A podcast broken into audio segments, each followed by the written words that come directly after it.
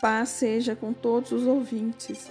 Esta é uma mensagem da Igreja do Evangelho Quadrangular do Emoabas, uma palavra de amor e esperança.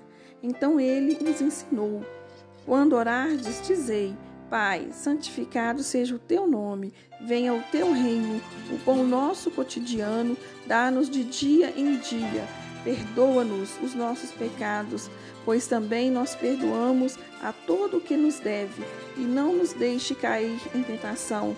Lucas 11, versículo 2 ao 4. Em vez de orações compridas, ornamentadas e elevadas, Deus quer que nos aproximemos dele como Pai e falemos com ele sobre as questões mais básicas das nossas vidas. Querido Pai, obrigado por ser um Deus Santo que também está próximo a nós. Por favor, faça Sua vontade na minha vida e usa-me para a Sua glória. Em nome de Jesus, amém.